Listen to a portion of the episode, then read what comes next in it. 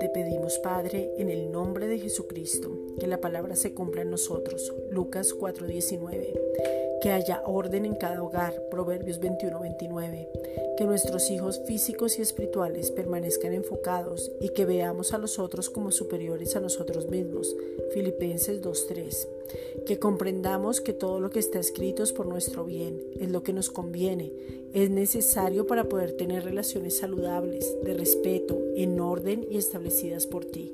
Primera de Corintios 10:23. Padre, en el nombre de Jesucristo te pedimos para que tengamos una dirección clara como padres para bendecir a nuestros hijos. Eso quiere decir poder lanzar una palabra de bendición sobre ellos. Primera de Pedro 3:9. Lo que tú has dicho sobre ellos todo el tiempo. Tú dijiste que ellos serían una nación grande. Génesis 12:1. Benditos, que ibas a engrandecer su nombre, que serían de bendición, que en su boca hablarían bendición siempre y lo creemos. Génesis 12:2.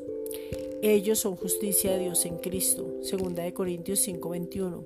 Fueron comprados por la sangre de Cristo. Hebreos 10:19. Están santificados porque han sido apartados para tus propósitos. Efesios 1:4. La paz está sobre ellos y tú guardas sus corazones y sus pensamientos en completa paz. Filipenses 4:7. La presencia de Cristo está dentro de ellos porque ellos y mil generaciones son benditas a causa que reciben el Evangelio de la gracia y creen. Deuteronomio 7:9. Son completamente sanos de la cabeza a los pies y sus cuerpos se alinean conforme a lo que tú creaste. Siempre experimentarán la sanidad divina porque Jesucristo mismo se llevó toda enfermedad y toda dolencia. Isaías 53 versículos 4 al 5.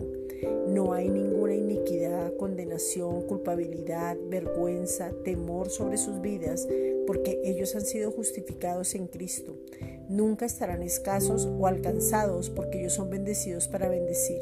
Y toda provisión viene del Padre, que no escatimonia a su propio Hijo.